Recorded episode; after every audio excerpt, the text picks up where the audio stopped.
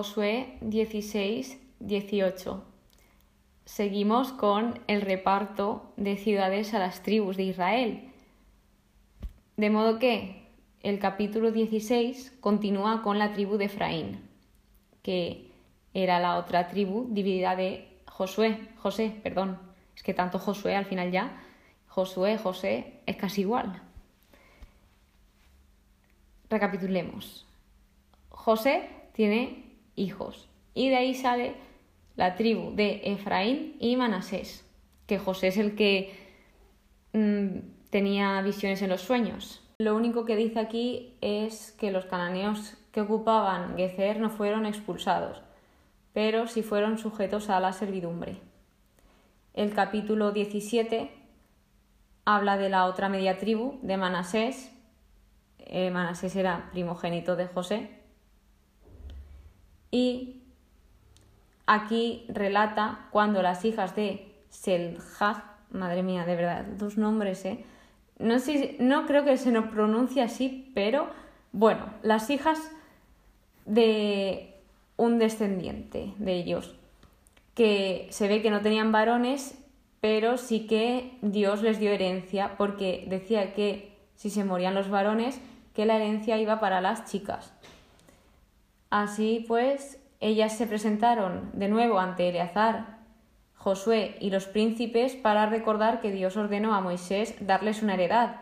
Y esto lo vimos en números 27, que ellas ya se presentaron delante de Moisés a decirles, oye, que mm, no nos parece correcto que porque se haya muerto nuestro padre se borre nuestro nombre o el nombre de nuestra descendencia. Por lo tanto, lo que hizo Dios es, han hablado bien y se les va a dar la heredad a las hijas. Los cananeos lograron mantenerse en aquel país sometidos a la servidumbre, también en los países que tenía Manasés, y habla de la reclamación de los hijos de José. Se ve que solo se les asignó una sola porción y eran muy numerosos. Por lo tanto, talaron bosques y así expulsaron a los cananeos y obtuvieron lo que reclamaron, porque se ve que eran muy numerosos y necesitaban terreno. Ahora pasamos a la descripción de las otras siete tribus. En el capítulo 18 describe el territorio. Dice, la comunidad israelita reunida en Silo, esto estaba en Canaán, donde alzaron la tienda del encuentro. Y quedaban siete tribus por repartir. De nuevo vuelvo a decir que Levi no, no, tenía, no tenía heredad porque el sacerdocio era su heredad. Aquí Josué dice hasta cuándo lo iban a retrasar, porque como que les da un toque de atención, diciendo yo ya estoy mayor y no podéis retrasarlo mucho. Aquí les dice que escojan a tres hombres de cada tribu para explorar y hagan una descripción de la tierra y que en esta exploración y descripción dividan el territorio en siete lotes. El 3 y el 7, ¿eh? ¿Cómo lo repiten de verdad? Es increíble las veces que ya habré leído el número 3 y el número 7 en toda la Biblia. A lo largo de todo lo que hemos ido viendo desde Génesis, una locura lo que sale el 3, el 7, el 12. No sé si eso luego tendrá algo que ver. Bueno, y el 40 también. Pero yo me lo apunto, como todo.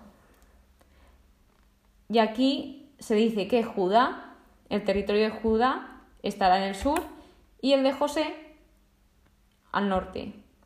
Y vuelvo a repetir que Gad, Rubén y la media tribu de Manasés está al lado oriental del Jordán. Y la última tribu que menciona en este capítulo es la tribu de Benjamín, que es la primera que se da suertes, porque se, se dice que se van a echar a suertes, que dividían en siete partes el territorio y que esto se vería suerte, saber a qué le tocaba a cada uno. Y la primera suerte le tocó a Benjamín, sí que remarca mucho los límites y él los tenía entre la tribu de Judá y la de José y que el Jordán sería el límite del lado oriental.